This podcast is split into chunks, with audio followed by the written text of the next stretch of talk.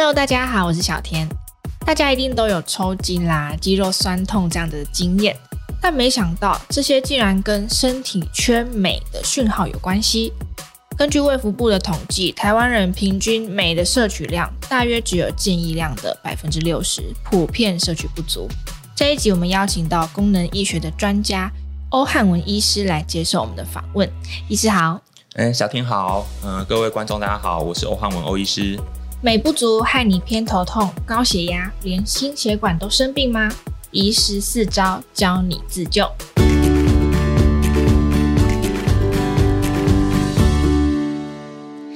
医师，大部分的人对于镁这个营养素应该算是非常的不熟悉。嗯，是这个镁它到底是要做什么用的？好，那其实还蛮多人都会可能会听过钙这个营养素，对但其实镁是它的好朋友，哦、所以其实我们都说，哎，钙跟镁这两个可能是需要一起一起吃，那他们两个才可以一起在身体里面做一些作用。嗯、那镁的话，基本上来说，在我们身体里面，它可能跟我们的一个神经传导啦。那或者是说我们一个肌肉的一些放松或者是收缩会有关系，所以常常我们身体里面如果缺镁的话，你就会发现说，哎，肌肉好像特别容易酸痛，嗯、或是有些人可能半夜睡觉或者是常常在运动之后发现啊，突然抽筋了，嗯、其实这些都有可能跟我们身体缺镁会有些关联性。那但是呢，除了我们刚刚提到的抽筋或肌肉酸痛之外，其实，在我们身体里面呢，还有很多的一些状况，像是比如说，第一个，在我们肠胃道的部分，嗯、可能有些人会觉得，哎，自己肠胃不太好，常会有些拉肚子或便秘的状况，嗯、可能是缺镁。哦、好，所以像有些人不是，哎，他可能没办法正常的排便，那他可能就会吃叫做氧化镁的这种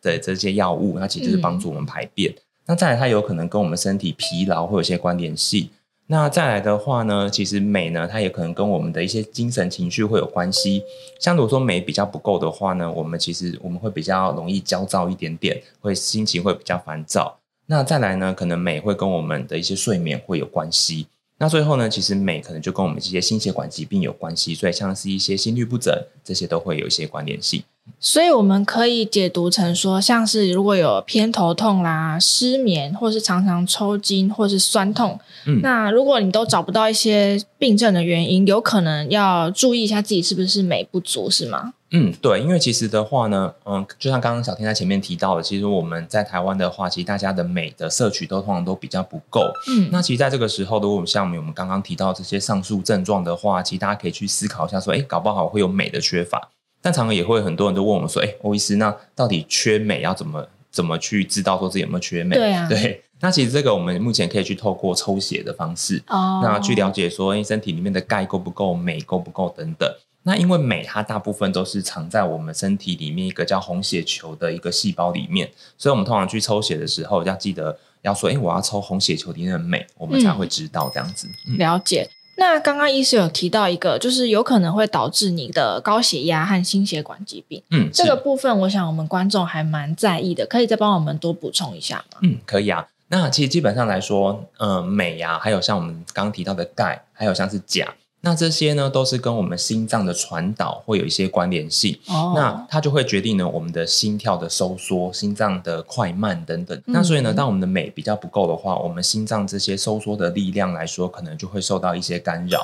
那另外来说的话呢，其实镁这个东西这几年的一些研究就有发现说，诶，其实它会跟我们血管放松的能力会有关系。哦，那如果血管它比较紧缩的话，大家可以想到我们的血压就会比较高。嗯，那如果说我们补充足够的镁的话，那它血管一放松之后呢，诶，其实我们的血压它就会降低。所以我们常会在临床上遇到一些病人，他其实身体的镁是不够的。他反而高血压要一直加，结果哎，血压好像下不来。嗯、后来我们在他的饮食或者透过抽血就发现说，找到原因对，镁不够，后来就帮他补充点镁，血压反而就下来了。哦，嗯、那除了高血压之外，还有没有其他的慢性病也跟镁有关系啊？嗯，好像是的话呢，大家其实最常听到的，我们所谓的第二型糖尿病。嗯、那糖尿病的话呢，其实如果说在我们血糖比较高的时候，它就会消耗到我们许多的镁。那所以的话，我们还要在我们身体里面镁就会比较不够。那第二个来说呢，我们身体的镁不够的话，它其实刚刚提到，它跟钙两个是好朋友。嗯，所以如果镁不够的时候，对于我们身体的骨骼来说呢，其实也会有一些影响。哦、骨质疏松的问题。对，骨质疏松问题。嗯、对，那最后的话，刚好前面提到，就是说，哎，镁其实就跟我们的一些情绪或者是精神会有关系，所以缺镁的人很多都可能会有一些失眠的问题哦。哦，原来。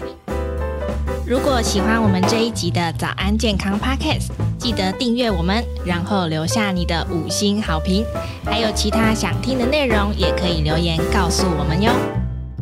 其实镁呢，它刚刚医师有讲到啊，镁跟骨头的结构很有关系。嗯，那对于脑部啦、神经系统和肌肉的身体功能，都是扮演一个举足轻重的角色。所以说我们镁的摄取量其实也是很重要，不可以轻忽的。这一集我们邀请到功能医学专家医师欧汉文医师接受访问。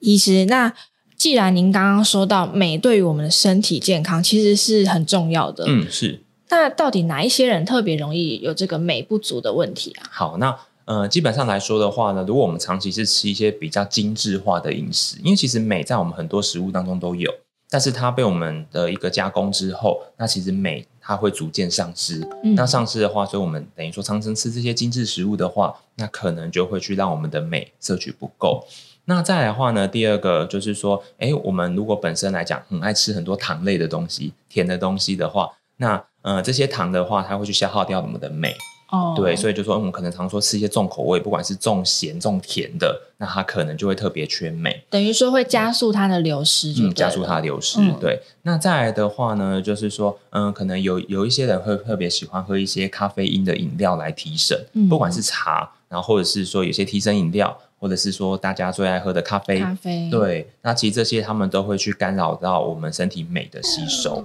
嗯，嗯，那再来的话呢，可能有些人的话，他可能本身是有服药。尤其像是有在服用利尿剂的，哦、或者是服用类固醇的这一类的患者的话呢，他可能身体的镁就会特别容易流失。嗯，嗯，那通常医师这边会建议说，大家镁的摄取量可以怎么样子的来注意，说自己够不够？那饮食上的话要怎么样来补充？嗯，好，那通常来说的话呢，其实我们。嗯，我们健康署其实还有规，它有一个建议啦，就是说，嗯，我们大概成人的男性大概每天可以补充三百八十毫克的镁，哦、那女性是三百二十毫克。那如果说你是孕妇的话呢，可能会建议到三百五十五毫克。那可是大家听到这个数字，可能都很没有一个观念的。我要 我要怎么知道我有没有吃够？对，好，那呃，基本上来说的话，我们大概要补充呃一百毫克的镁的话，你可能蔬菜要吃一盘。要吃一大盘这样子，哦、对，那还蛮蛮多，那还蛮多的。所以他说，哎、欸，那我每天要吃三大盘蔬菜。大家一听到说，哎、欸，这绝对不太可能。对，对，那其实的话，大家就比较不用担心啦，因为其实每我们到处什么食物都有。